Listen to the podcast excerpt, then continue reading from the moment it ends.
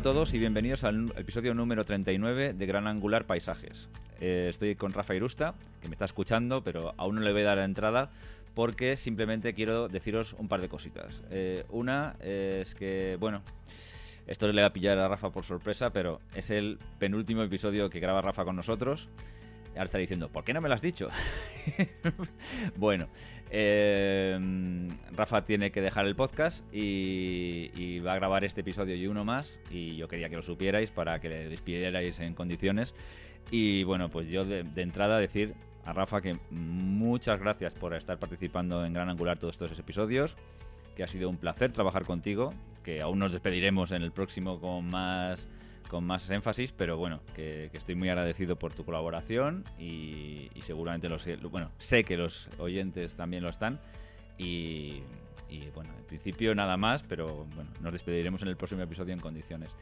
Y segundo, em, nada, leer un par de mensajes que me habéis dejado el último episodio pues simplemente, por ejemplo, me lo habéis dejado en iBox. Entonces, como siempre leo los de iTunes, voy a leer 4 o 5 que me habéis dejado así muy rápidamente.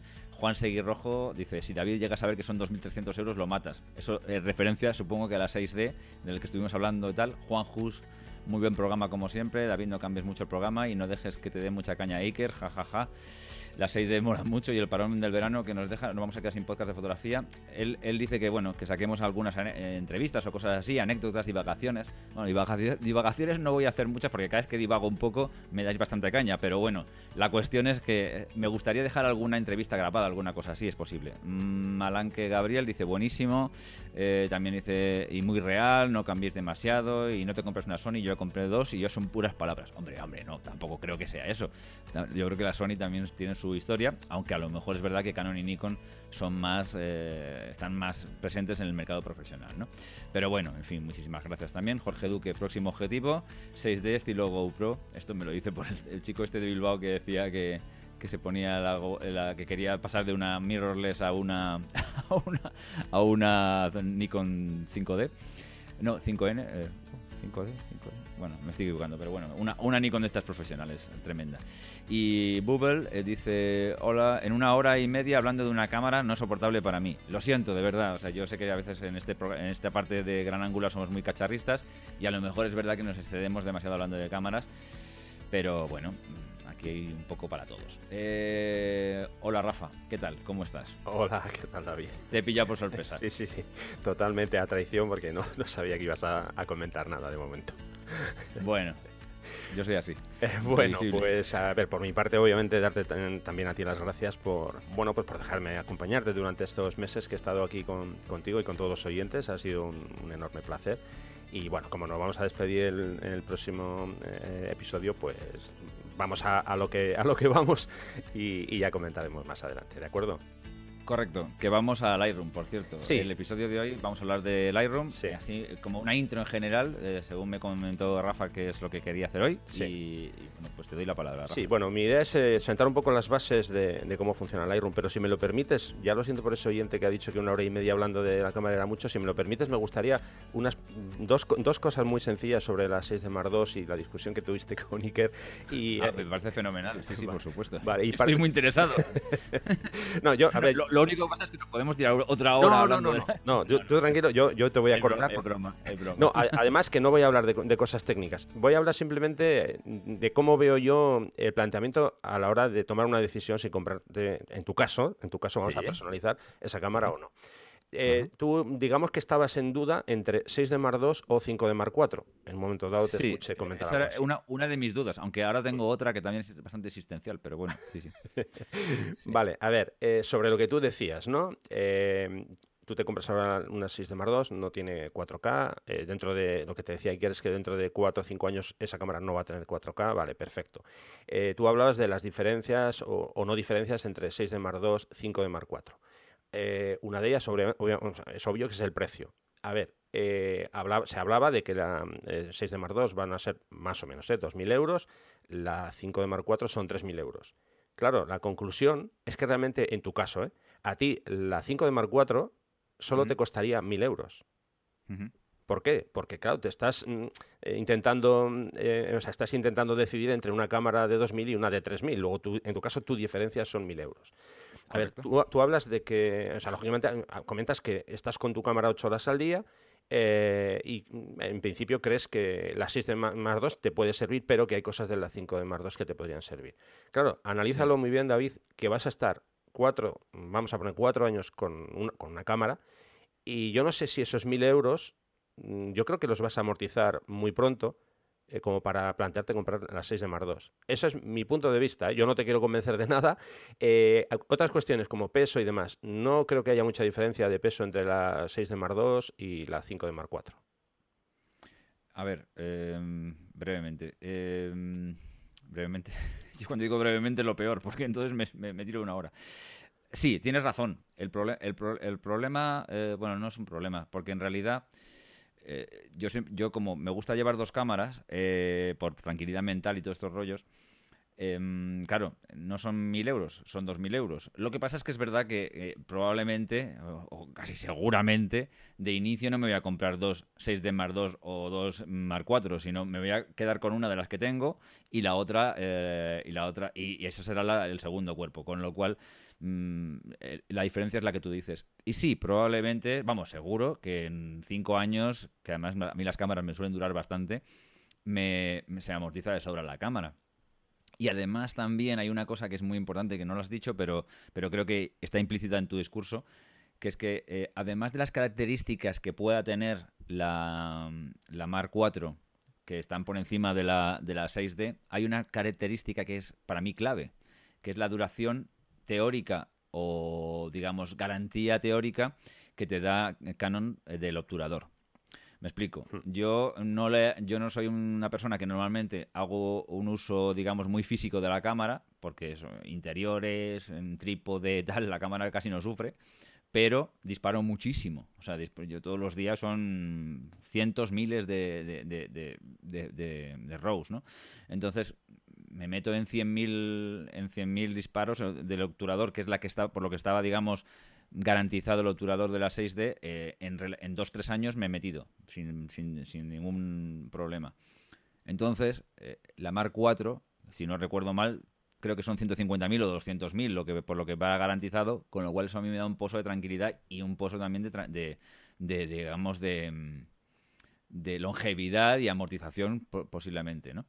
Eso, eso es una de las cosas que me, que, me, ayudaría a decidirme por la Mark IV por encima de la 6D si, las, si los parámetros del obturador no cambian.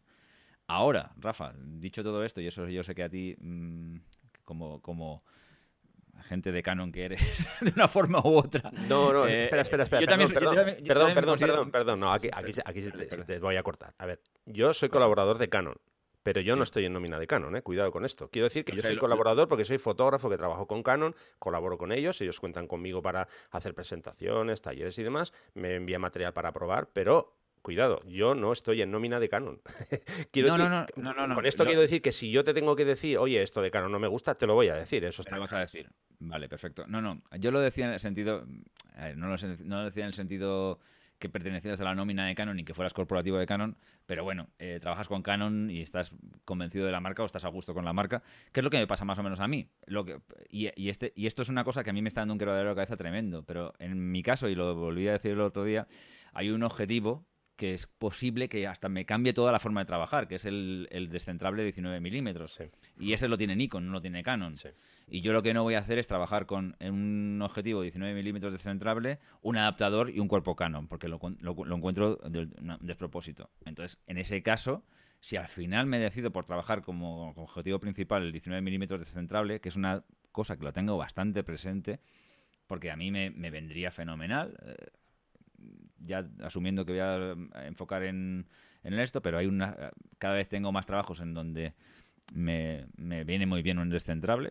Eh, y nunca me termino de decidir por el, por el 24 o por el 17 y lo que no voy a hacer es un reportaje en un reportaje cambiar 25 veces de objetivo ahora entro en una habitación es muy pequeña me tengo que poner un 17 ahora me voy a poner el 24 eso es un rollo mm, que, con el cual no estoy dispuesto a trabajar pero el 19 eh, me sirve para casi todo. O sea, es suficientemente angular para que en una habitación pequeña no tenga que cambiar de objetivo y suficientemente no angular para, de extremo para que en casi tu, cual situación 19 milímetros me, me, vaya perfectamente y si tengo que recortar alguna foto, pues la recorto y ya está.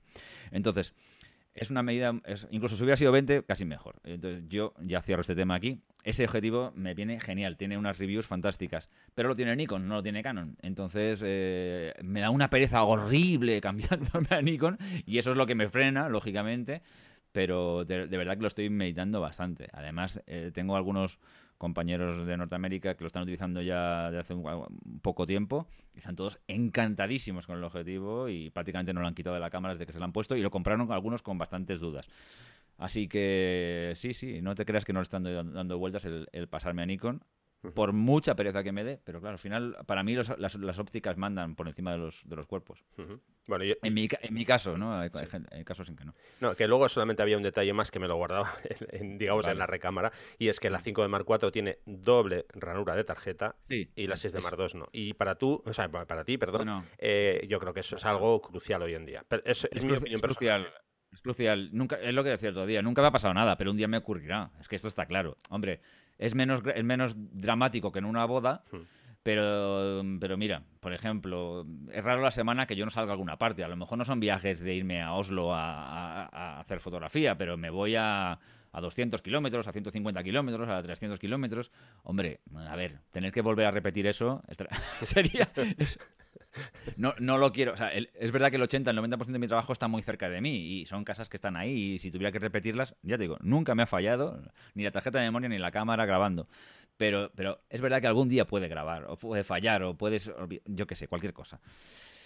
En fin, en ese caso, mm, preferiría tener doble ranura. Y para cuando estás trabajando a nivel profesional, la verdad es que tener doble ranura es casi, casi no te digo imprescindible, pero es casi imprescindible. Si, si tu, tu, fotografía es ya tipo bodas, ya ni te cuento. Entonces, eh, bueno, pues la verdad es que sí. También es otro, otro motivo. Otro motivo y muy de peso. Pero bueno, eh, ya os lo contaré a ver qué, termina haciendo. ¿no? no voy a hacerlo ni ahora ni. Bueno, tampoco ha salido a las 6 de Mar 2, con lo cual tampoco tal. Mi idea es cambiarme de cámara en el, en el último tercio del año, o sea, entre, entre septiembre y diciembre. Ahí sería mi idea cambiarme de cámara y editor. Y si, bueno, si cambio el sistema. Lo que pasa es que el 19, Rafa, es que el 19 milímetros de descentrable son 3.000 y pico euros. Ya. O sea, es que es, una, es una barbaridad. O sea, me, me, quejaba que los de Canon salían nuevos a 2.000 y algo. Pero es que Claro, yo los, incluso los, los, puedes conseguir seminuevos o casi seminuevos por mil mucho. Hmm. Porque yo, he ido a tiro el 24 milímetros un par de veces a 1.700, 1.800 euros en eBay y tal. Nuevo, creo que. Estos que cosas. Pero es que este sale, no lo he encontrado por más barato de 3.000, 3.200, 3.300 euros. Es que es caro. Te da una pereza brutal. Sí, lo terminas amortizando porque es verdad que un objetivo lo vas a utilizar no, no como un cuerpo, sino a lo mejor 20 años. al final lo que te gastes lo vas a amortizar y si un día tienes que revenderlo, no se suele perder mucho dinero con los objetivos, pero da una pereza gastarte mm, tanto dinero en, un objetivo. a, mí me da, mucha pereza. Sobre todo porque en tu caso tienes que cambiar de marca, que es todavía más, más lío, porque si es, de, digamos, de tu marca, del sistema que tú tienes adoptado, bueno, pero claro, en tu caso tienes que cambiar de marca, no solamente comprar, o sea, hacer la inversión para comprar ese objetivo, sino además cambiar de sistema. Bueno, eh, para no agobiar mucho a los oyentes, hemos estado nada, cinco minutillos algo así, o un poco más hablando de esto, y ahora, si te parece, abordamos ya el tema de Nairo. ¿De acuerdo? A la orden. bueno, la intención, eh, como ya comentaba antes David, es eh, sentar un poco las bases de, cómo funciona y cómo trabaja Adobe Lightroom. ¿no? yo sé que eh, mm, todos queremos empezar a trastear cuando empezamos a hacer fotos, queremos revelar con, me da igual que sea el Iron, Capture One, con el, con el software que sea, y queremos solamente trastear. nadie se quiere leer el manual, bueno, esto ya sabes, es un clásico. Entonces yo voy a sentar un poco las bases, porque hay una serie de errores que se suelen cometer y hay una serie de preguntas recurrentes cuando imparto talleres y, y demás y clases particulares de, del Lightroom, bueno, pues la gente anda un poquito perdida. Bueno, entonces básicamente lo voy a dividir en tres partes. En un principio, Adobe Lightroom eh, es una aplicación que trabaja con unos archivos que se llaman catálogos y lo que hace es eh, ordenar o agrupar o nos permite eh, revelar nuestras imágenes. ¿De acuerdo? Entonces, bueno, empezamos con la aplicación. Básicamente la aplicación Adobe Lightroom funciona como si fuera un programa normal de nuestro ordenador. aquí entraría las dos opciones que ofrece Adobe, o por lo menos que yo sepa todavía la sigue eh, ofreciendo, que es eh, la aplicación descargable, lo que es la aplicación de eh, escritorio, y luego está eh, esa opción que, llevan ya, no sé si tres años o cuatro años, bueno, no sé cuántos años llevan con el tema de la suscripción. Eh, aquí lo que han hecho es marcar claramente cuál va a ser su camino y es que a los que tenemos la licencia de la aplicación de escritorio nos han dejado de lado, yo de hecho la tengo, y además de tener esa, esa, versión y esa licencia, bueno, pues yo ahora estoy pagando mensualmente el, el, importe, no sé si son 10 euros, no, recuerdo ahora mismo, porque en su momento lo, cogí con una oferta y ahora creo que ya han regularizado el precio, creo que son 10 euros. Entonces, como digo... decir, al respecto simplemente que, mm, bueno, corroboro un poco lo que dices porque... Sí, la, la escritorio prácticamente no, os lo actualizan, ¿no? Nada, muy poco. Lo, único que hacen es incluir la, eh, compatibilidad con nuevas cámaras y, poco más. Y poco más. Y, y, bueno, sí, parece que la idea de Lightroom es hacerla desaparecer. De hecho, hay mucha gente que me ha dicho, la, he intentado comprar hmm. y no la encuentro por ningún lado. Y yo la busqué un día en la web de Adobe y es realmente complicado encontrarla. O sea, es como. no queremos. como que la tienen enterrada debajo de la alfombra. esto es como cuando entras en una tienda y dices: eh, ¿Tienes la esta? Mm, no sé. sí, creo que. Sí, espérate, voy a buscar la trastienda y se va, sale el tío ahí a regañadientes. Sí, la teníamos por aquí y tal. Pues es más o menos lo mismo. Sí, eh, la verdad es que yo, por ejemplo, en mi caso estoy un poco desencantado, no ya por, esa, por eso, ¿no? Oye, esto va cambiando y más o menos cada año, o a lo mejor dos años, había una versión nueva y había que actualizarla, vale. Eh, el caso es que con el tema de la suscripción, en el último año, no sé, yo lo planteo, igual tú tienes alguna, algún dato más, que yo sepa, las actualizaciones que han hecho han sido mínimas. Una es la corrección de la perspectiva con guías, eh, y, espérate, es que no sé si, hay, si ha habido alguna actualización más. Del, general dices? O, sí, sí, sí, sí. Bueno, me refiero del de, eh, del de pago por eh, suscripción. Es que creo que no ha habido de lo que llaman el CC. Pues eh, lo, de, lo de las guías, bueno, toda la, corrección de perspectivas ha ido mejorando bastante, aunque de vez en cuando falla, también te lo digo yo. Eh, cambiaron, hicieron hace algún tiempo anterior, hicieron también lo, del, lo, de, la, lo de la neblina, esto de que en realidad es una especie de, contraste más o menos para arriba para abajo, con viñeteado.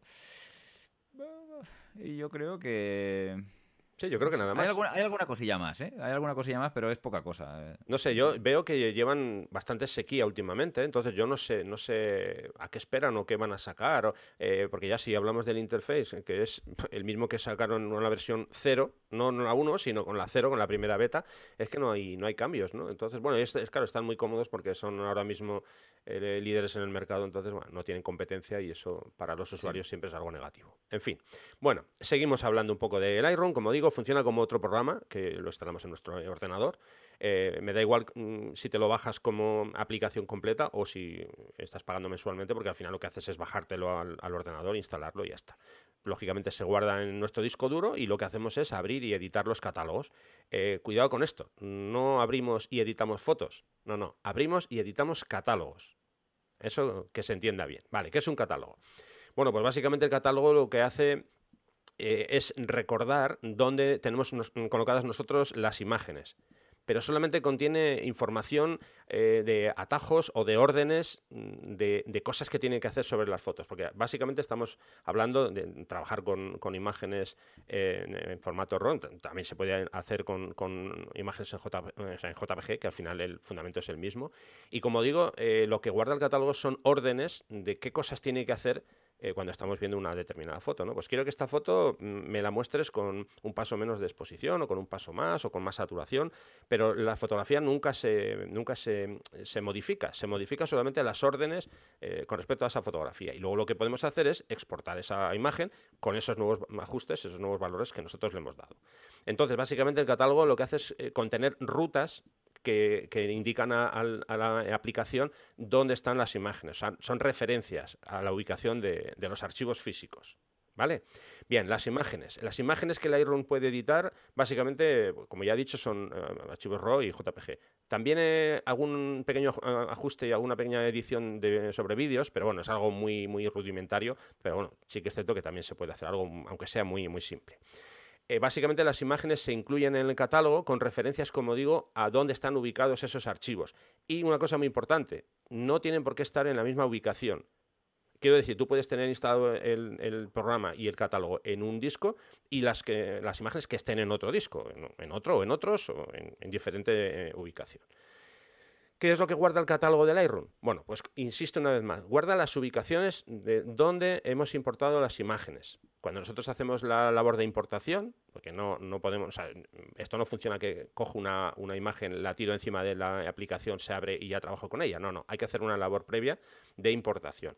Entonces yo le tengo que decir al Lightroom, a ver, estas imágenes que yo tengo en esta tarjeta o en este disco duro o en este pendrive, quiero que me las, eh, bueno, si están en un, disco duro, las puedo dejar ahí y decir, simplemente quiero que, recuerdes en tu catálogo dónde están estas imágenes. Claro, si yo luego muevo esas imágenes, ya hemos roto aquí esas conexiones, ¿no? Entonces eso hay que tener mucho cuidado con ello. También guarda el catálogo unos pequeños archivos de previsualización, bueno, no el catálogo, sino en un archivo que va junto al catálogo, para que nosotros tengamos una forma rápida de ver esas, esas imágenes, ¿no? una, una previa muy, muy rápida. Eh, lógicamente en el catálogo se guarda, como ya decía antes, cualquier orden o cualquier cambio que hagamos sobre nuestras imágenes. Y muy importante, esto es muy, muy básico para alguien que empieza con Lightroom, el catálogo no guarda imágenes. Repito esto, el catálogo no guarda imágenes. Repite, repite. que quede claro. Eh, ¿Por qué? Bueno, luego en los errores hablaremos, algunos errores que se suelen cometer eh, que tienen mucho que, mucho que ver con esto. ¿eh? Vale, preguntas básicas. ¿Dónde guardar todos los archivos? Bien, entonces, esto es un poco, puede ser un poco lioso, pero yo voy, a intentar explicarlo lo más, lo más sencillo posible. A ver, si estamos usando diferentes ordenadores, por ejemplo, un ordenador de sobremesa y un, ordenador portátil, porque, bueno, nos movemos mucho, salimos por ahí, viajamos, eh, bueno, pues lo recomendable, eh, esto es, a ver, estas son recomendaciones que doy yo, que alguno podrá decir, oye, lo que está diciendo este, qué burrada. Bueno, yo digo lo que utilizo yo y lo que aplico yo para que alguien que, quiera hacer lo mismo lo haga y, ya está. Pero no, esto no es una orden que, que yo doy. ¿eh? Entonces, en mi caso, lo recomendable es almacenar el catálogo y las imágenes en un disco duro externo. ¿Por qué? Porque si yo tengo todo en un disco duro externo, yo puedo mm, conectar ese disco duro a cualquier ordenador que tenga, en, este caso, el Lightroom instalado y puedo trabajar con ese catálogo y con esas imágenes. ¿Entendido esto? Eh, incluso si estoy usando solo un ordenador, por ejemplo, porque yo en mi caso eh, realmente yo solamente edito con un ordenador y aunque tengo un portátil, cuando voy con el portátil mm, uso otro catálogo independiente del catálogo principal.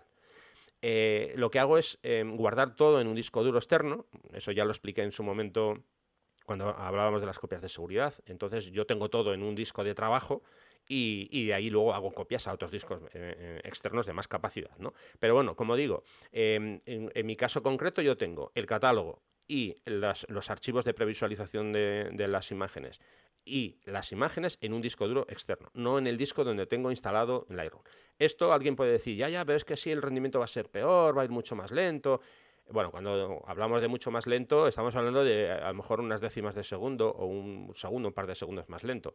Yo de momento puedo, puedo vivir con esos dos segundos más lento. De momento, igual un día no puedo, pero de momento hoy en día puedo.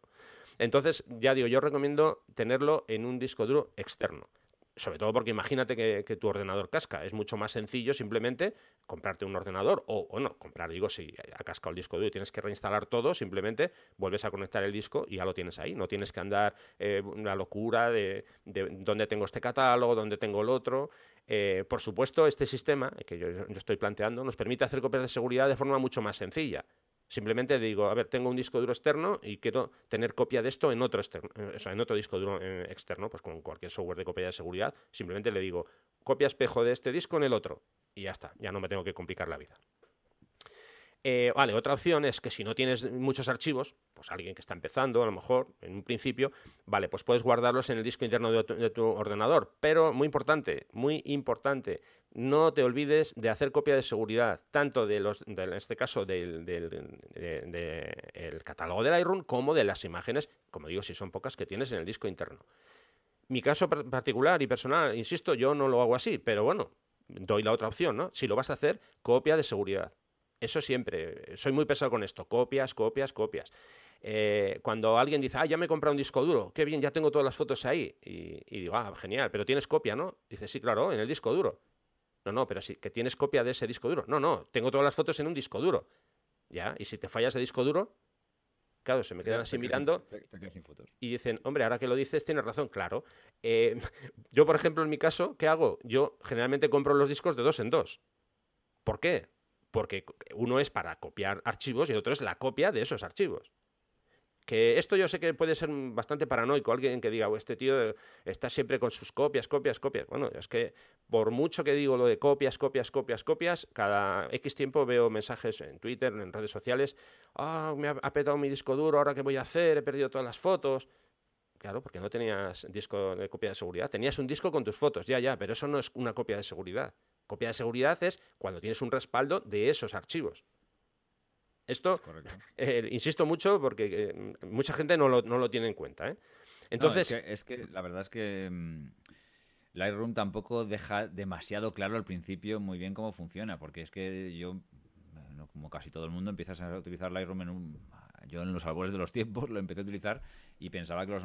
Claro, sí te habían dicho esto de qué tal, pero hasta que tú caes en la cuenta de que estás haciendo unas modificaciones, de que los archivos van por un lado, de que el, archivo de, esto va por el otro y que eh, tal, las que las copias de seguridad de una, del catálogo no son las copias de seguridad esto no, no lo tienes claro al principio. O sea quizás quizás Adobe debería hacer un poquito más de hincapié si va a seguir con este sistema que es lo lógico o bueno, que parece lógico, eh, bueno, pues debería hacer un poco hincapié en haber que hubiera una especie de tutorial o alguna cosa así, eh, que explicar algo lo que es parecido a lo que estás explicando tú, porque realmente creo que sería, sería, sería bastante de agradecer. Sí, porque como, como, como muy bien dices, es algo que ellos, eh, no sé si es que lo dan por hecho, que la gente ya sabe o tiene que saber, ¿no?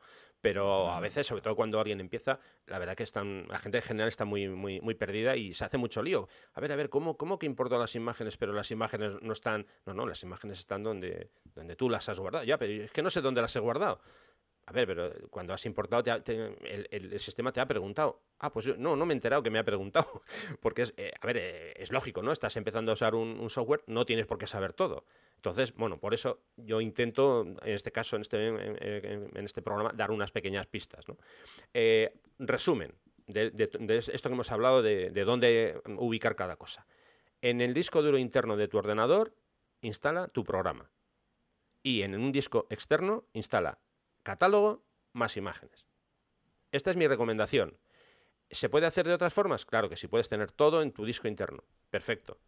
Pero eso sí, por favor, haz copias. Bueno, igual que en este caso que yo planteo, lo del disco interno del programa y en el disco externo, catálogo e imágenes, claro, que tengas una copia de ese disco externo de catálogo e imágenes, no solamente en un disco, sino en dos ubicaciones. O en, la nube, si tienes una buena conexión y puedes subir archivos a la nube, es otra posibilidad. Eso como resumen, ¿vale? Bueno, entonces, algunos mm, consejos y algunos pasos para usar Lightroom de manera eh, más eh, eficiente. Eh, yo lo que hago es, cuando empiezo a trabajar, mm, vamos a poner desde cero, creo un nuevo catálogo en el disco duro externo, y eh, lógicamente, claro, le pongo un nombre único a ese catálogo, no pongo un catálogo. y luego en otro disco, catálogo también, porque al final no sé cuál es el catálogo de cada uno, pues le pones un, si los quieres, si vas a trabajar eh, con más de uno, cosa que no recomiendo, los puedes numerar. Yo recomiendo que haya solamente un catálogo, creo que es lo más sencillo. A ver, hay excepciones, gente por ejemplo que hace eventos, bueno, pueden ser bodas, yo ahí casi recomendaría que cada evento tenga su propio catálogo. Pero bueno, ya digo, esos son casos un poco particulares. Eh, yo trabajo solo con un catálogo, de forma general. Ahora lo digo así un poco más bajito, es mentira porque tengo más catálogos, pero bueno, eh, la norma general dice, y es realmente la forma más cómoda de trabajar, es solo un catálogo, porque luego, te por ejemplo, te va a facilitar mucho eh, las búsquedas de imágenes. Si tú has etiquetado tus fotografías de forma correcta, cuando tú luego quieres buscar una imagen en un solo catálogo, lo tienes fácil. Claro, si tienes tres catálogos, tienes que ir abriendo. Y luego, Lightroom tiene una particularidad. Solo te permite abrir un catálogo a la vez, no puedes abrir dos. Porque dices, bueno, pues puedo abrir tres archivos, como por ejemplo puedes hacer en Photoshop o en otros mm, eh, eh, programas. En Lightroom no. En Lightroom tienes solamente un catálogo abierto a la vez. Si tú tienes que buscar, imagínate, fotografías en cuatro catálogos, claro, primero buscas en uno. Después buscas en el segundo, en el tercero, en el cuarto. No puedes agrupar esas cuatro fotografías, o, sea, esas fotografías de, esos cuatro, de esas cuatro eh, ubicaciones, o mejor dicho, de esos cuatro catálogos en uno solo. Es, es mucho más lío. Por eso yo recomiendo usar solo un catálogo. Bien. Eh, a la hora de importar, muy importante, importar las imágenes de forma organizada. Esto para mí es fundamental. Hablamos ya en su momento, cuando además te di a ti unos pequeños deberes de poner alguna palabra clave y demás. Eh, esto es fundamental. A la hora de importar, tener claro dónde vas a ubicar esas fotografías o si las vas a dejar en, una ubicación fija como puede ser un disco eh, externo. Imaginemos a alguien que, que quiere empezar a usar Lightroom y ya tiene, por hacerlo fácil, ¿eh? 100 fotografías en un disco. Bueno, pues a lo mejor él quiere mantenerlas en ese disco. Vale, perfecto. A la hora de importar, lo que tienes que hacer es simplemente decirle a Lightroom que no mueva esas fotos, que, las, que tenga referencia de ellas, pero que no, no, las, no las cambie de sitio. Eh, derivado de esto, ordenar y renombrar las carpetas siempre, esto es muy importante, siempre desde el propio programa. Siempre. Si lo haces desde fuera, desde el escritorio, Lightroom no sabe que tú has movido una carpeta o una imagen. Entonces, ¿qué, sucede? Que cuando vas a Lightroom a buscar esas imágenes, te va a salir un signo de interrogación y te va a decir que esas imágenes que no las encuentra. Entonces, muy importante, no muevas las carpetas desde fuera del Lightroom. Hazlo siempre desde dentro. Esto es básico y fundamental. Eh, yo recomiendo siempre usar herramientas adicionales como las palabras clave y las colecciones para organizar las imágenes. Cuando nosotros hacemos la importación en Lightroom, Lightroom nos crea una, jerarquía de carpetas que nosotros podemos decirle, ¿no? Por ejemplo, ordéname las fotos cuando importes por fechas. Bien, pero esa es eh, la ordenación que hace a la hora de importar. Después, una vez que yo ya he importado, lo que hago es creo colecciones esto es muy importante porque eh, si luego tú vas a moverte por diferentes módulos, piensa una cosa. Cuando tú estás em, visualizando la organización, la jerarquía de las carpetas, muy importante esto, de las carpetas que has creado cuando has importado las fotos, esas carpetas solo se ven cuando estás en el módulo biblioteca. Si tú pasas a otros módulos, esa jerarquía de carpetas importadas no se ve. Sin embargo, las colecciones se ven desde todos los módulos del Lightroom. Esto es muy importante porque imagínate que estás en el módulo libros y tú quieres eh, cambiar de una colección a otra. Bueno, pues si, insisto, si estás en el módulo colecciones, si las has ordenado en, colecciones, las puedes mm, eh, manipular, bueno, manipular, mover, mejor dicho, o, ubicar en tu libro y demás. Si las tienes solamente ordenadas en, el módulo de, de carpetas de importación, olvídate, porque es que no vas a tener ese módulo a la vista. Eso solamente lo vas a tener, insisto, desde el módulo biblioteca.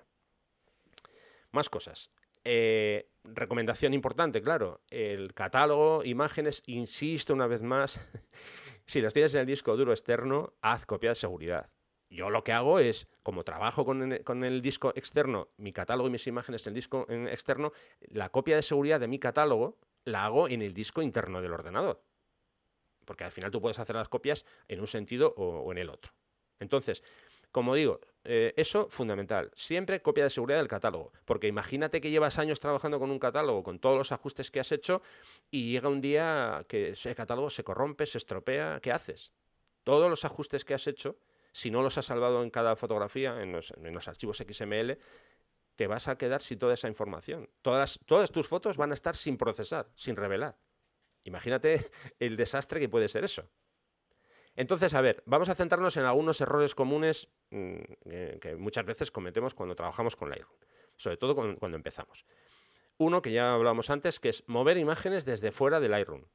Esto es algo que no se debe de hacer, nunca. A ver, luego se puede, si lo hacemos, se podría corregir después, pero claro, cuando vamos a Lightroom, vemos el signo de interrogación, tenemos que decir a, Lightroom, a ver, mira, esta carpeta que antes estaba eh, en una ubicación que tú tenías memorizada, como la he cambiado, espérate que está en este otro sitio si yo lo hago desde dentro del Lightroom, no, me ahorro todos esos pasos y todos esos sustos que me, que me voy a llevar después, ¿no? Porque mucha gente de repente me, me manda un, mensaje y me dice, Rafa, he perdido todas las fotos. A ver, a ver, explícame, ¿qué ha pasado? ¿Se te ha estropeado el disco duro? Dice, no, si el disco está bien pero me sale un signo de interrogación y me dice que no encuentra los archivos. claro, eh, rápidamente, eh, o sea, la primera eh, pregunta es, ¿dónde has movido las carpetas? Ah, pues sí, es que ayer hice cambios, moví, cambié, subí, bajé. Bueno, pues eso no, lo, no, debemos hacerlo nunca. más cosas. A la hora de eliminar las imágenes de la ubicación original, ah, o sea, perdón, fallos, ¿eh? eliminar imágenes de su ubicación original porque ya las tenemos en Lightroom. Esto es algo muy habitual, ¿eh? vengo de, vengo de, hacer una sesión. Lo cometemos todos. sí, sí, vengo de hacer una sesión, eh, importamos las fotos y digo, ah, ya está. Borro la tarjeta y borro las fotos que, supuestamente ya están importadas en Lightroom. Sí, sí, pero ¿dónde las has ubicado? No, las, las, había ubicado en un disco duro, pero lo que hice fue borrar el disco duro. ¿Cómo que borraste el disco duro? Sí, no, porque las fotos ya estaban importadas. No, no, a ver, esos son atajos o mm, indicaciones de dónde están las fotos. Si tú has borrado los archivos originales, no tienes las fotos. a ver, aquí, ¿habría luego algún posible remedio si a alguien le ha pasado esto? Sí, hay un plugin eh, que creo que todavía se puede, se puede comprar. O, no sé, porque en su momento mm, el desarrollador creo que se planteó el no, no seguir avanzando. Bueno, a ver, es un plugin que lo que hace es, eh, te permite rescatar en JPG, menos es nada, eh, partiendo de las previsualizaciones que tenemos de esas imágenes. Entonces, nos permite sacar esas previsualizaciones aunque hayamos perdido los archivos originales. Ya digo que no es la mejor solución, pero imagínate que has hecho un evento, una boda o, no sé, un evento así importante, se te han borrado los archivos RAW y, solamente tienes las previsualizaciones, ¿no? Bueno, pues de ahí podrías rescatar algo así de forma un poco, un poco de aquella manera. Y bueno, luego un error también muy, muy, muy común es abrir eh, o utilizar un catálogo incorrecto. Claro, esto es cuando estamos trabajando con más de un catálogo, por eso decía yo antes que no lo recomiendo. Porque imagínate, bueno, también puede pasar si hacemos copia de seguridad de nuestro catálogo, y sin darnos cuenta abrimos el que es copia de seguridad que a lo mejor no está actualizado con los últimos cambios que hemos hecho en el catálogo principal. Entonces, mucho cuidado con eso. Eh, si solo trabajas con un catálogo, abres eh, normalmente eh, Lightroom, te va a abrir ese catálogo y, no va a haber ningún problema más, vamos. otro, otro par de consejos importantes cuando creamos un catálogo mm, limpio, la primera vez que creamos un catálogo. Bueno, podemos hacer una serie de ajustes en el catálogo y, bueno, yo voy a recomendar un par de, un par de ellos. Eh, uno es eh, dentro de la, mm, eh, ventana de preferencias, hay una pestaña, la segunda pestaña, que se llama ajustes preestablecidos y ahí hay una opción que marca, o bueno, te permite marcar ubicación, almacenar ajustes preestablecidos con este catálogo. Yo en mi caso particular uso mm, esa opción, o sea, la marco para que todos los ajustes preestablecidos con los que yo trabajo que estén guardados con ese catálogo. A la hora de que yo después quiera mover el catálogo de sitio, pues que los ajustes preestablecidos que yo he creado para ese catálogo que se vayan con, con como digo, con dicho catálogo. Y luego, a ver, aquí hay otra opción que esto tiene mucho que ver con los cambios que nosotros hacemos en cada archivo eh, está dentro de ajustes de catálogo en la tercera pestaña que se llama metadatos. Esto dejaremos unas imágenes para que, para que los oyentes puedan, ver, puedan verlo. ¿eh? Eh, como digo, en la tercera pestaña de ajustes de catálogo hay una casilla que nos permite marcar o desmarcar que pone escribir cambios automáticamente en XMP. Vale, ¿qué es un XMP? Bueno, pues es un archivo que va junto a cada imagen eh, bueno, va junto a cada imagen. Si nosotros queremos crearlos, si no nos queremos crear, no, no pasa nada. Pero en el momento que estamos trabajando con archivos RAW de, cámaras normales, eh, o sea, normales de cualquier marca, si nosotros queremos guardar alguno de los ajustes en esos archivos, como el archivo RAW no se puede modificar, automáticamente Lightroom nos va a crear un archivo XMP. Este archivo lo que hace es guardar todas las indicaciones de las acciones que tiene que hacer Lightroom. Si yo le digo, este archivo mm, tienes que mm, eh, sobreexponer un paso. Bueno, pues eso es una orden que yo le doy a, Lightroom y Lightroom, como no la puede guardar, insisto, en el archivo RAW, la guarda en el archivo XMP. Bien, esto, si lo dejas activado, significa que cada vez que tú haces cualquier cambio en Lightroom, Lightroom tiene que grabar esos cambios. ¿Qué sucede? Que si tenemos un ordenador a lo mejor ya que tiene un cierto tiempo y no tiene demasiada potencia, esto sí que puede, em, digamos que ralentizar nuestro trabajo habitual. Pero eh, también nos da la seguridad que cualquier cambio que hagamos se está grabando en todo momento. Porque si no, si no marcamos esto, lo que deberíamos hacer es, cada X tiempo, eh, una foto que, hemos modificado, darle a la opción de salvar los, los ajustes. Claro, eh, no todo el mundo se, acostumbra o tiene la costumbre de guardar esos cambios. Así como en Photoshop, para guardar eh, un, revelado tenemos que decir eh, guardar esa imagen, en Lightroom no. Y mucha gente se olvida, ay, pues es que hace mogollón que no he, hecho em, el comando ese, que es salvar, ¿no? Bueno, pues como digo, si Lightroom tienes marcada la opción escribir cambios automáticamente, siempre se van a ir guardando. Con lo que imaginemos, imaginemos que yo tengo un, catálogo, me da igual, con 100, 1000, con el número de fotos que sea. Si yo he tenido la precaución o bien de salvar todos esos ajustes o bien dejar activada esta función de escribir cambios automáticamente en XMP, si mi catálogo casca, vale, eh, voy a perder todas las colecciones, todas las palabras clave, eh, bueno, perdón, las palabras clave no, no, las, colecciones, eh, ahora mismo no recuerdo, hay algún ajuste más que sí que voy a perder, pero todos los demás ajustes quedarían guardados en el XMP. Con lo que tengo una especie de, entre comillas, copia de seguridad, una más, de los ajustes que voy haciendo en, en Lightroom. ¿De acuerdo? Correcto. Eh, bueno, en principio esto ha sido un repaso así muy, muy básico, muy general, para intentar sentar las bases de cómo, de cómo trabajar con Lightroom. Eh, Lightroom es un programa, muy potente, tiene muchos módulos, se puede, eh, o sea, podríamos estar muchas horas hablando de Lightroom, de módulos concretos, de herramientas concretas, pero como digo, esto ha sido una idea de, sentar un poco las bases, ¿no? De cuando empezamos, cómo afrontamos ese primer día que nos ponemos delante del Lightroom, cuando lo abrimos, creamos un catálogo nuevo, vacío, y tenemos ahí todo, todo en blanco, ¿no? Entonces, cómo tenemos que, trabajar con, en este caso, con la eh, aplicación. Pues fenomenal. La verdad es que, em, como siempre, tus, tus podcasts son clases magistrales, así que se, agradece mucho la información. La verdad es que hay alguna cosilla que yo no hacía, sobre todo esos ajustes que, has comentado de, em, de, de, los presets en el catálogo. Creo que no, no, sé si lo tengo ahora mismo, lo tengo o no lo tengo incluido, pero bueno, los presets. Eh, no sé, hay, hay una cosa que me, me llama la atención, el tema de los presets que yo lo veo una cosa bastante... A ver, claro, es que igual los presets que hago yo son muy, muy sencillos, pero yo sé que esto de los presets, supongo que los clientes, digo los clientes, los oyentes están, están al, cargo de lo que son, pero son tú cuando haces unos ajustes en el... ¿Lo has dicho antes ¿no? o no lo has dicho? No lo sé. Eh, no, creo que no, no, no, me he metido a explicar. tenía, la duda. Eh, cuando tú haces en el módulo de, de, revelado, haces una serie de ajustes, o sea, pues ya que se sube la exposición, eh, bajar las altas luces, en fin, haces ese tipo de tal todos esos ajustes que haces en una foto y a lo mejor te das cuenta que son bastante, los repites mucho, pues los puedes grabar en una especie de como de preset, pues no sé, por ejemplo, ajuste general de paisaje. Entonces, pum, pum, pum, se te graba todo, lo que, todo lo que has corregido. Puedes incluso elegir cuáles guardas y cuáles no guardas. Te da una opción de una especie de pantallita con, con clics para que, para que guardes o no guardes los que te apetezca y entonces haces un preset con los ajustes de revelado que has, que has hecho en la última fotografía y tal. También puedes hacer una cosa que es un preset instantáneo, que es copiar y copiar los, los, los ajustes que tienes de una fotografía determinada y eh, pegarlo en las siguientes que vas a ir revelando. Estas son dos opciones, pero esto, digamos, es incluso estos presets que están guardados, pues les puede poner un nombre, en fin. Bien, pues lo que estaba diciendo Rafa hace un rato es que yo, por ejemplo, tengo unos cuantos hechos mm, y, no los no creo, no sé, no estoy muy seguro, lo, miraré nada más terminemos el programa, si los tenía grabados, eh, que se grabar, o sea, mm, puesto para que se grabaran con mi copia de seguridad del, del Lightroom.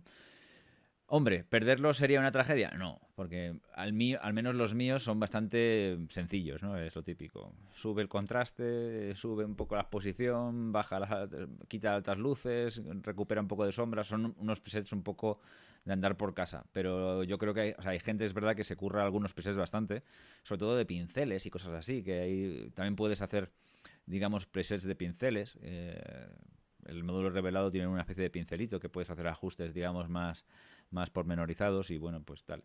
Y hay gente incluso que vende paquetes de presets. Sí. Es, de, todas formas, el tema de los, de, los presets va mucho más allá. Por ejemplo, para que te hagas una idea, yo te, os explico brevemente cómo trabajo yo con, con, estos presets. Yo, por ejemplo, cuando voy a hacer una importación, yo tengo creado un, preset, en mi caso concreto, para cada modelo de cámara. A ver, como yo, eh, con lo que hablábamos un poco antes, con Canon a veces tengo que probar material, en diferentes cámaras, que no son cámaras que yo voy a trabajar luego habitualmente, pero bueno, cuando hago la importación de, de, esos, de esos archivos, de esas cámaras, pues yo lo que hago es automáticamente le pongo a cada, cada archivo el nombre del modelo de cámara que estoy, que estoy eh, probando.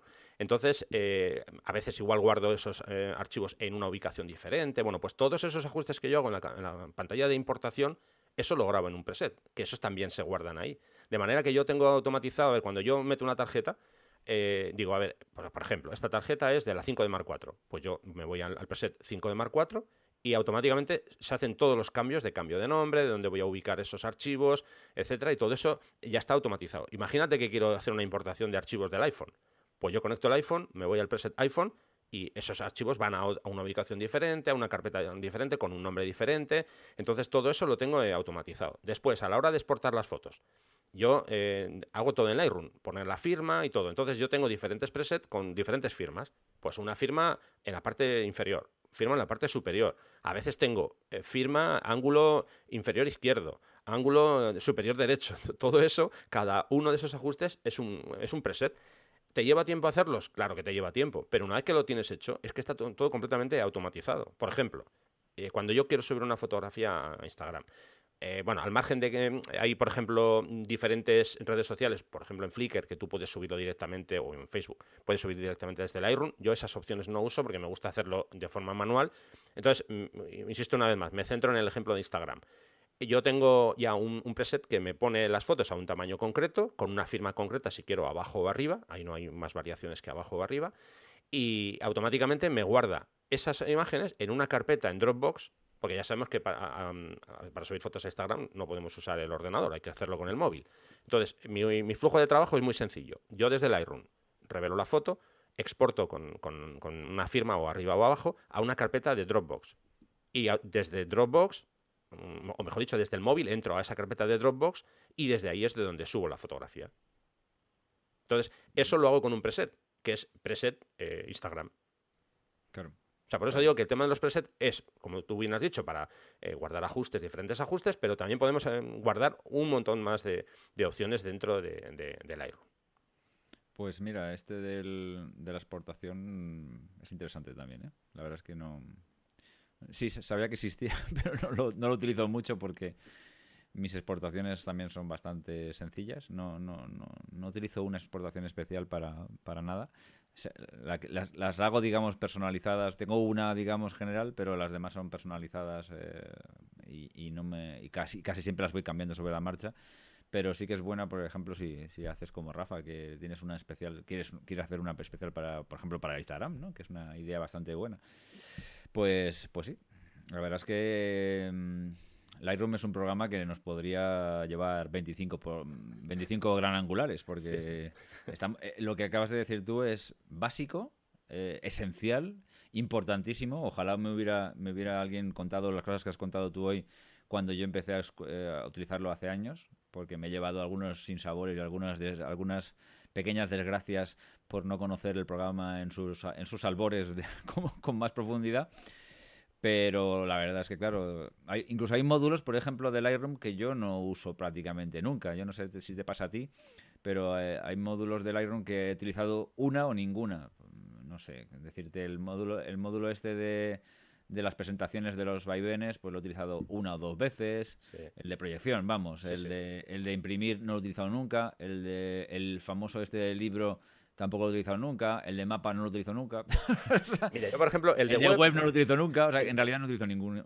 El de web nunca, el de mapa yo sí, sí que lo utilizo. A ver, a mí me gusta em, em, que todas mis fotos, no, no, todas las tengo con, con, localización GPS, porque cuando empecé no, no, había posibilidad, pero yo desde hace muchos años ya todas mis fotos van, o intento que vayan eh, em, con, con, los datos GPS. La 5 de Mark 4 genial porque te, te permite hacerlo y la tengo mm. configurada para que me lo haga. Y luego hay una cosa importante en Lightroom, que, que cuando tú mm, haces una exportación de la foto, si quieres, eh, exportas esa foto con esos datos o si no quieres, no. Entonces, eh, puedes mm, simplemente tener el dato para, para, guardarlo tú o para tenerte una referencia y eh, cuando exportas la foto no tienes por qué sacar ese tipo de datos. ¿no? Eh, hablo de datos GPS como otros, otros muchos datos que podemos decir, no, no, no, esto no lo exportes, exportame solamente esta parte. Entonces, a ver, el módulo mapa yo, por ejemplo, sí lo uso porque me viene muy bien para poder agrupar eh, fotos por, por, localizaciones. ¿no? Eso en mi caso sí, que, En tu caso sí que es importante, claro, mm. lógicamente. Sí, sí. Luego eso, lo que dices tú, en módulos como web, no, yo no lo he usado nunca. El de libro, a ver, yo, por ejemplo, yo tengo varios libros hechos con, con la empresa Blur, pero yo justo los hice antes de, que ese, sistema, esa posibilidad estuviera implantada en, Lightroom. Eh, hace mucho ya que no hago libros con, Blur, pero la verdad que tengo unos cuantos de, unos, viajes que eh, hice hace varios años. Pues, por ejemplo, viaje a Escocia, eh, viaje a Islandia, y, como digo, cuando aquello lo hice con, el programa propio de, Blur, ¿no? Y al final funcionan bastante parecido y, no, no, suelo usar. El módulo de impresión eh, yo lo uso, pero no para sacar fotos en papel, sino que a veces, por ejemplo, para hacer un... Eh, eh, bueno, en mi caso concreto, en, Facebook, yo tengo un collage en la parte superior, lo que es la imagen de portada, y eso está hecho desde, desde Lightroom. Te permite, bueno, pues modificar, hacer, digamos, como una especie de esquema de diferentes cuadros, y en esos cuadros tú vas colocando las fotos que quieras, ¿no? y puedes cambiar lógicamente, la configuración y demás. Y yo para eso básicamente es para lo que lo suelo eh, utilizar generalmente. Sí, sí, no, no, sí. La verdad es que esto es bastante frecuente. A mí a, mí, a, mí a veces me incluso me da mm, que pensar que Lightroom mantenga, o sea, Adobe mantenga estos 5, 4 o 5 módulos que la verdad es que se utilizan en general. ¿eh? Yo no, no, no, no me salgáis ahora diciendo, yo es que lo utilizo este tal. No, no. O sea, porque hay gente que los utiliza, lógicamente, pero en general, por la gente que, con la que hablo y tal, se utilizan poco, ¿no? Entonces, yo creo que si alguna vez Adobe se, digna a, actualizar un poco la interfaz y todo esto, pues a lo mejor sería, sería bueno que estos módulos no fueran, no estuvieran, digamos, al nivel de revelar o biblioteca, que son los que realmente, para los que nos realmente la mayoría nos compramos Lightroom, ¿no? Pero bueno, en fin, esto ya es una cuestión tal. Al principio has dicho una cosa eh, que mm, dices que no tiene competencia, y es verdad, no tiene competencia, aunque cada vez hay más gente que dice, pues, eh, el Affinity, este foto y tal. Claro, Affinity Photo en realidad es más un Photoshop mm, ligero que, que, un, que, un, que una competencia directamente de, Lightroom. ¿Por qué? Porque no es clasificador de, imágenes. Entonces, claro, es que es que ahí es que realmente es verdad. O sea, lo que tú dices es absolutamente correcto porque no existe un programa.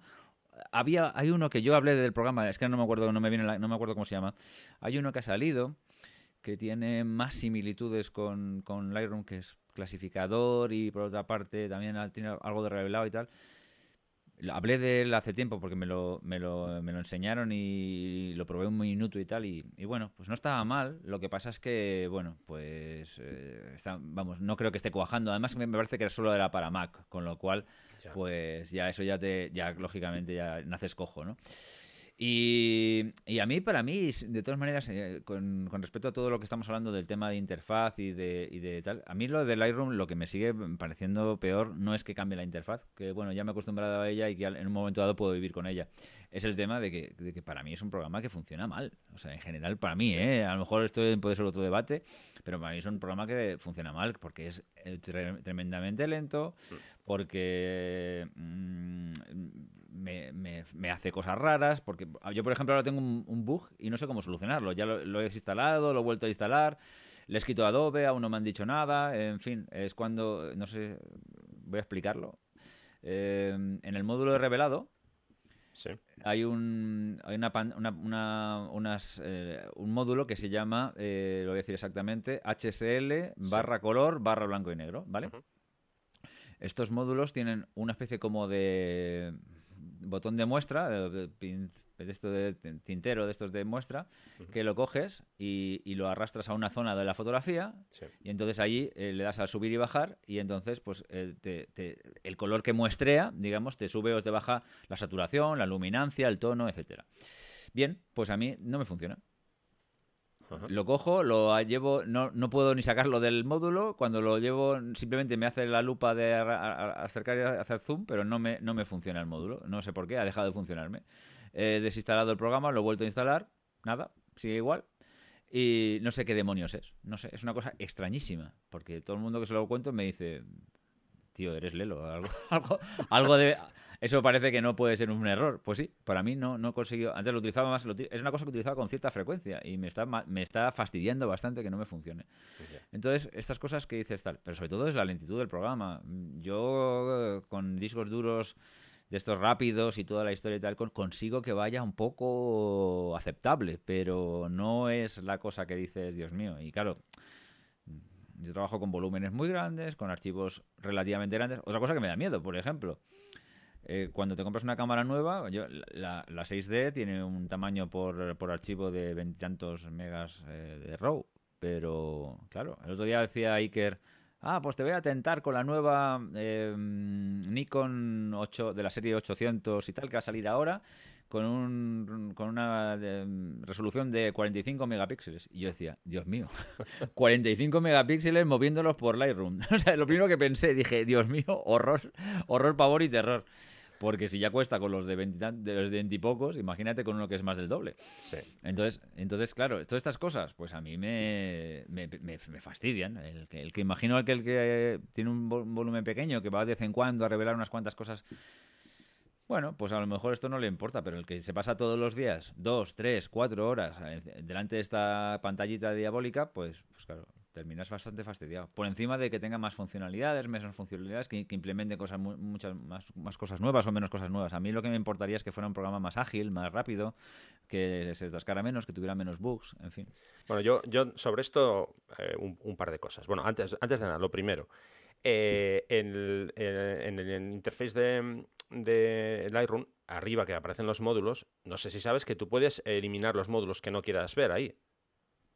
Tú ahora mismo tendrás biblioteca, revelar, mapa, libros, proyección, eh, imprimir y web. Si, si, tú, por ejemplo, dices, no, yo no quiero que me aparezca web, tú mm, pulsas con el ratón ahí en esa parte, en la, en la cabecera, con el botón derecho, y ves que te sale un menú desplegable y tú ahí puedes desmarcar los módulos que no quieres que, te aparezcan. Ah, sí, sí, sí, el, este como el listado que tienes con tickets, ¿no? E, eso es, entonces, con tics y tal, Si tú dices, no, no uso web, no lo quiero mostrar, pues ya está, lo desmarcas y ya no te, no te aparece. Digo porque esto puede venir bien si no, o sea, si quieres tener más limpio eh, eh, lo que es la, la interfaz y, no, y, no, no tenerlo ahí a la vista. Bien, una vez dicho eso, vamos con el tema del rendimiento del Lightroom. Es patético, penoso, tú ya lo has dicho y yo insisto. Eh, no es de recibo. A ver, yo no soy programador, no tengo ni idea de, programación. Voy a lanzar una teoría que no sé si es así o no. Eh, estamos arrastrando este programa desde la versión 0, como digo, de hace un montón de años. Eh, claro, esto entiendo que es una programación que se va haciendo sobre lo que ya estaba hecho. Mi opinión personal es que a lo mejor toca, no sé, igual estoy diciendo una burrada, no lo sé, si es así que me perdonen los que se dedican al tema de la programación, pero igual toca eh, depurar todo el código, toda la programación y hacer un programa desde cero. Cosa que, claro, supongo que el error no, no va a hacer. Porque es que esto es patético. Es realmente patético.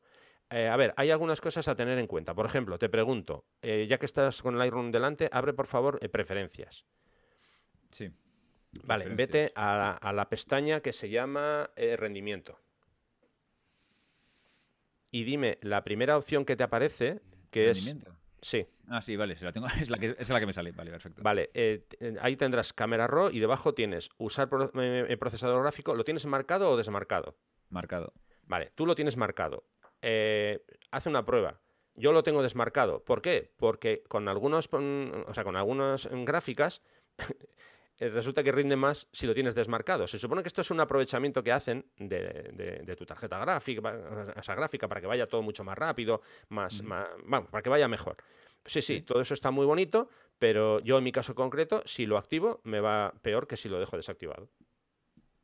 Pues bueno, yo te lo diré, lo acabo de desmarcar, así que... Sí, tú trabaja con ello, a ver... ya te comentaré. Eso, igual resulta que en tu caso concreto, ya digo, porque no es una norma fija, eh, no, no, no es que todo el mundo lo tiene marcado y le va bien, no, no, a algunos les va bien, a otros no. Como es mi caso, yo lo tengo desmarcado porque no me va nada bien. Ah, yo lo marqué simplemente porque un día dije, un día leí el típico, optimiza Lightroom para que vaya más rápido y, lo, lo, marqué porque era una, sugerencia que ponían. Claro, vamos, eh, tampoco, tampoco, te creas tú que, a partir de ahí dije, hombre, no, pero si la lógica, la lógica, la lógica dice que eso marcado va a hacer que funcione mejor. Eso es, que eso es la lógica. Y por eso, de hecho, vamos, implementaron esa opción. Pero es que a mí no me va. Eh, es que me va fatal.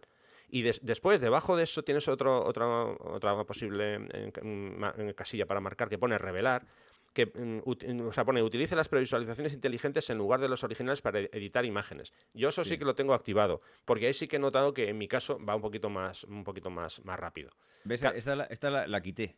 Claro, pero ojo, eso supone que tienes que crear las previsualizaciones inteligentes de las imágenes, porque si no, no te vale de nada. Claro, yo con mi, en mi caso, yo, yo siempre creo, mm, de, todas mis imágenes cuando las importo, siempre creo la versión 1.1 y, y, creo las, previsualizaciones inteligentes. Pero claro, si no trabajas con, esas previsualizaciones, pues tampoco te vale de mucho.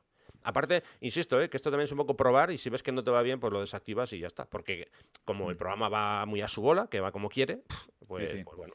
Tú has dicho antes, has dado la clave, si es que no, tiene más que lo que tú estás diciendo, que es un programa hiperantiguo. De hecho, estamos trabajando, o sea, incluso los que pagamos la suscripción, estamos trabajando con la versión de 2015. Sí, sí, O sea, la versión, digamos, completa de 2015, que es mentira, porque en realidad es como dices tú, como bien dices, es el programa desde hace no sé cuántos años que lo han ido remozando y reparcheando, ¿no? Entonces, eh, claro, es que es un programa muy antiguo y es un programa que lo han, convertido en un monstruo que sí, que tiene cosas que están fenomenal y qué tal, pero por encima de algunas opciones, eh, a veces el rendimiento es, es, más, más importante. Entonces, claro, Mira, para, que te hagas una idea, a ver, las versiones eh, del motor de revelado, de lo que es el motor tanto de Lightroom como de Camera Raw, eh, datan de las siguientes fechas. La primera versión, que lo estoy mirando, 2003. ¿eh? La segunda versión se modificó en 2010 y la actual, con la que estamos trabajando ahora, es de 2012. Y yo, yo pregunto, en cinco, tócate las narices. En cinco años, en cinco años no hay modificaciones. Eh, por cierto, esto, si, si, alguien que nos está escuchando quiere, quiere verlo, eh, a ver, te vas a, al, en este caso al módulo de revelado y la última opción de abajo que pone calibración de cámara, ahí es donde aparece. Hmm.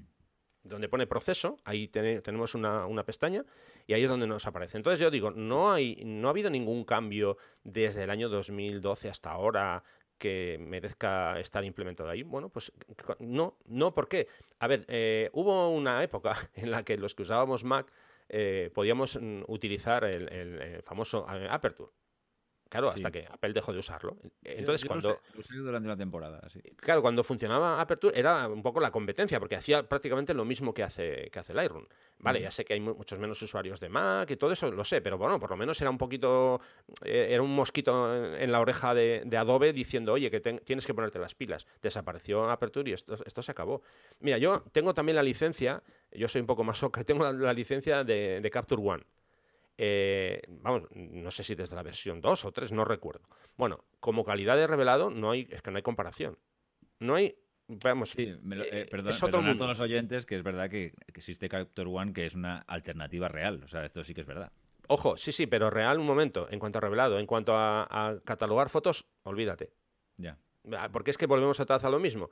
Todo depende. Si tú solamente mm, quieres revelar, yo qué sé, 10, 12, 15, 20 fotos al mes, bueno, pues el Capture One, vamos, yo lo recomiendo a tope, porque luego van a ser 10, 15, 20, 50 fotos que las vas a ordenar tú a tu manera en, carpetas y ya está.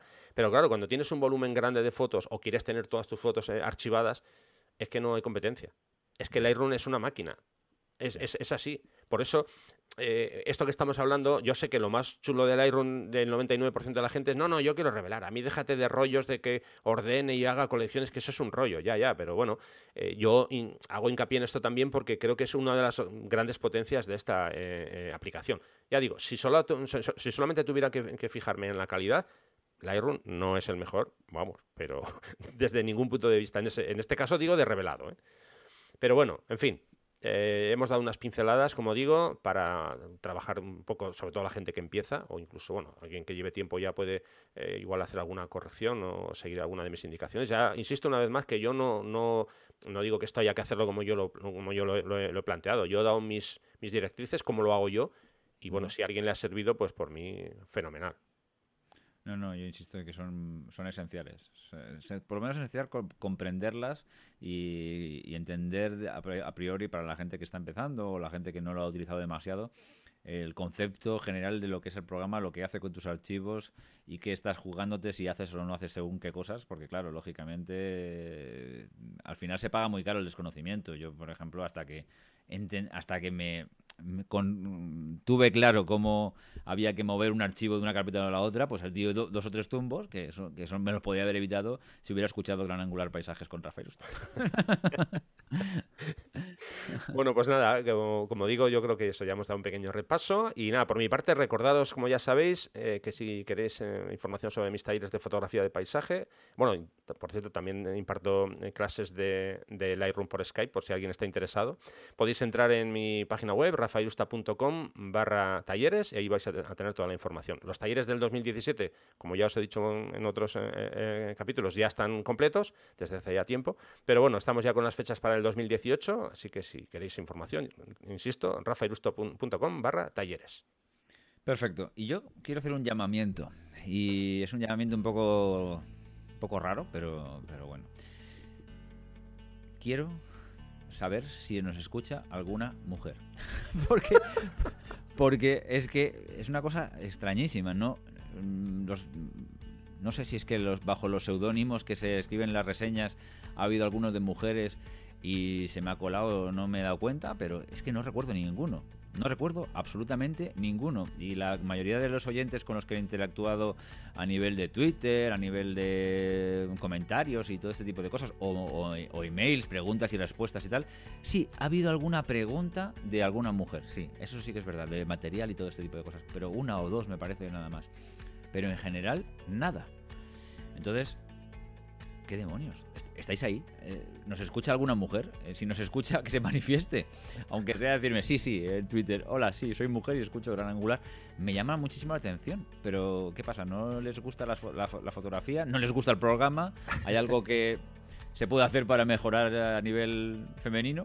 Mm, no sé, lo, que lo que sea, si se, si, se nos cuenta, pues me, me, interesaría muchísimo, porque es una cosa que me llama la atención bastante. Sí que es verdad que el otro día hablaba con Rafa y hay mujeres profesionales en, el, mundo de la fotografía, no sé, si no sé cuál es la proporción, pero, pero probablemente sea menos. Perdonadme si me equivoco. Pero a nivel participativo de los programas en general, ya no solamente de este, sino de, en general de todos los programas que estoy escuchando, de podcast y tal y todo ese tipo, eh, parece que la proporción es, no sé, 30 70, 80 20. Ojalá me equivoque, ¿eh? porque de verdad me gustaría que fuera 50-50, sería lo lógico. Pero bueno, no sé, no sé, no sé. Bueno, pues nada, dicho esto. Pues nada, Rafa, pues fenomenal. Nos, volveremos a escuchar por última vez, eh, en la colaboración, no escuchar por última vez, ya, como si fuera una sentencia, sino escuchar por última vez en Gran Angular como colaborador habitual el próximo, dentro de 15 días. Y, a los demás, pues nada, nos, volveremos a, oír con, dentro de una semana con, con, con Gran Angular, con con Fotolari, perdón. Bueno, pues Rafa, te dejo el micrófono por si quieres despedirte. Nada, eso, eh, nos, vamos a escuchar en 15 días. Eh, una vez más, muchas gracias a todos, pero bueno, ya digo, haremos la despedida convenientemente. Eh, yo es que me lo paso genial haciendo el podcast, sabiendo que, estáis ahí y, bueno, pues que eso, que muchas gracias a todos los que me habéis seguido durante este tiempo, pero bueno, ya digo, que todavía me queda un, episodio más, ¿vale? Así que venga, nos escuchamos en 15 días.